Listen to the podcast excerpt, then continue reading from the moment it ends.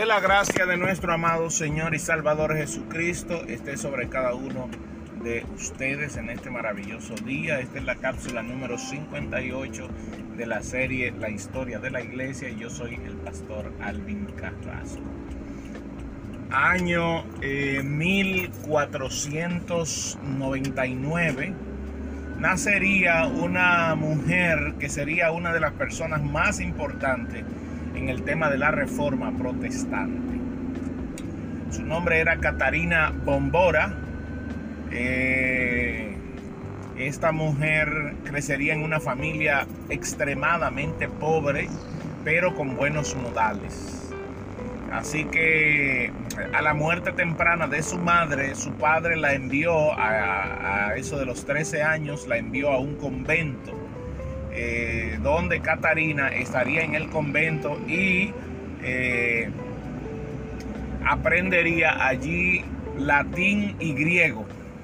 Fíjese, fíjese cómo Dios va preparando las cosas y poniéndolas en su lugar. Catarina allí aprendería latín y griego, aprendería a leer y a escribir de manera correcta y sobre todo eh, sería un as especial preparada en buenos modales en aquel lugar. Eh, pero Catarina, eh, recuerde un punto importante aquí, la mujer no era tomada en cuenta. La mujer no era tomada en cuenta y era incluso hasta raro ver una mujer que se, eh, pudiera leer y escribir. Y más una mujer que estaba aprendiendo latín y griego allí donde estaba. Eh, de hecho, se veía en Catarina un gran futuro, pero Catarina poco a poco fue cautivada por la... Eh, fue cautivada por lo que se decía, por las noticias de la reforma.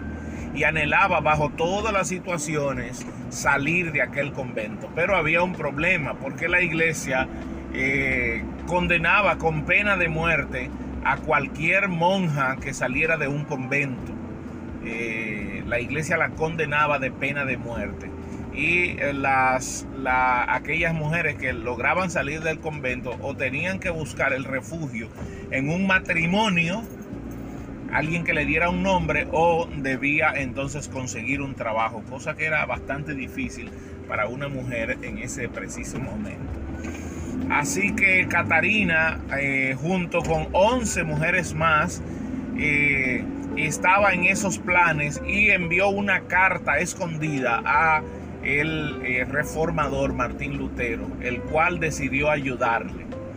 Así que con la ayuda de un vendedor de pescado que entraba siempre al convento, eh, hizo que esas mujeres salieran disfrazadas y eh, se metieran en cubetas llenas de pescados para así sacarlas del convento sacó Martín Lutero con la, con la, planificación de Lutero, 12 mujeres salieron del convento y una de las cuales fue Catarina Bombora. O, las 11 mujeres, eh, algunas consiguieron trabajos, otras eh, lograron casarse. Sin embargo, Catarina no pudo hacer ni una cosa ni la otra. Y Lutero se sintió responsable por Catarina. Así que en el año 1526 Lutero y Catarina se casaron y ah, tuvieron seis hijos. Ahora bien, porque aquí es donde comienza la vida de Catarina y Lutero, que duraron juntos unos 20 años. Lutero la describe como la mejor mujer.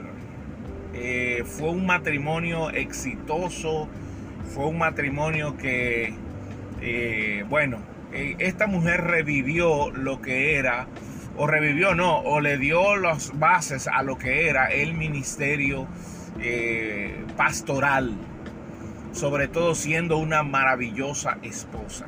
Hasta ese punto no existía el ministerio de la esposa del pastor. Recuérdense que los pastores o los sacerdotes no se casaban. Así que Catarina Bombora eh, luego llamada Catarina Lutero, eh, llevaría a cabo una de las tareas, una tarea sin igual, ser la esposa de un pastor, y lo ejecutó de manera espectacular. eh, crió sus hijos en la palabra de Dios, su esposa siempre, su esposo siempre la elogió y fue un matrimonio exitoso. Recuérdese que para el momento no había una coordinación entre las tareas del hogar y la, la vida espiritual. Así que Catarina dio un... Eh, sentó las bases para que eh, las bases que más adelante tomarían los pietistas y las bases que tomarían los eh, puritanos para eh, mezclar todo, saber que el Evangelio de Jesucristo tocaba todos los puntos de la vida, no solo la vida espiritual en la iglesia como pastor, sino que también la vida espiritual en la casa. Y eso se encargó Catarina. De hecho, es recomendable siempre a las esposas de pastores poder estudiar la biografía de esta gran mujer, que la vida de Lutero no hubiese sido igual sin la presencia de Catarina en esa vida. Eh, uno de los golpes más fuertes fue la muerte de Lutero en el 1846, que Catarina eh, luego escribió diciendo que había sido tan duro el golpe de perder a un hombre tan especial como Lutero, que si ella hubiese tenido todas las riquezas del mundo no le hubiera dolido tanto como perderla a, su esposo, como, como ella tenía el deseo de que Dios lo dejara un poquito más de tiempo, pero a Dios le plujo que Lutero marchara en ese momento y el dolor eh, lo causó en ella. Eh, de ahí en adelante, ella se, también eh, es, bueno destacar que dentro de los seis hijos que, perdí, que tuvieron ella y Lutero, eh, unos tres años antes de la muerte de Lutero habían perdido una, niña que tenía como 12 años, que también fue un dolor impresionante que sumió, lo sumió a ambos en una leve depresión. porque no todo es, es, es tristeza, alegría y sol sino que también en la vida ministerial hay sombras, hay oscuridad, hay tristeza, incluso depresión. Eh, todos los pastores pasan por, esta, por este tipo de dificultad. A veces la gente no lo entiende y a veces la gente no acompaña al pastor en todas estas cuestiones. No sabe muchas veces las ovejas por lo que está pasando el pastor. Ni siquiera eh, toman el tiempo de preguntar al pastor eh, cómo está su vida. Eh, y a veces el pastor tiene que sufrir callado eh, porque no tiene a alguien con quien conversar o no tiene a alguien con quien desahogarse.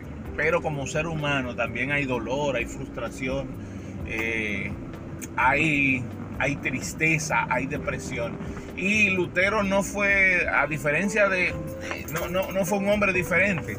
Él sufrió todo esto, él pasó todo esto, él vivió todo esto dolor, depresión, pero gracias al Señor tuvo una mujer como Catarina que estuvo al lado de él en todo momento, que se dedicó a cuidar a su familia y a cuidarlo a él como esposo. Así que la, las esposas de los pastores hoy en día deberían eh, escuchar la biografía de esta mujer y ponerla por práctica porque esto sería eh, eh, explosionar mucho más el ministerio pastoral. Así que agradecemos a Dios por la vida de Catarina Bombora, que sin ella Lutero no hubiese sido lo que fue.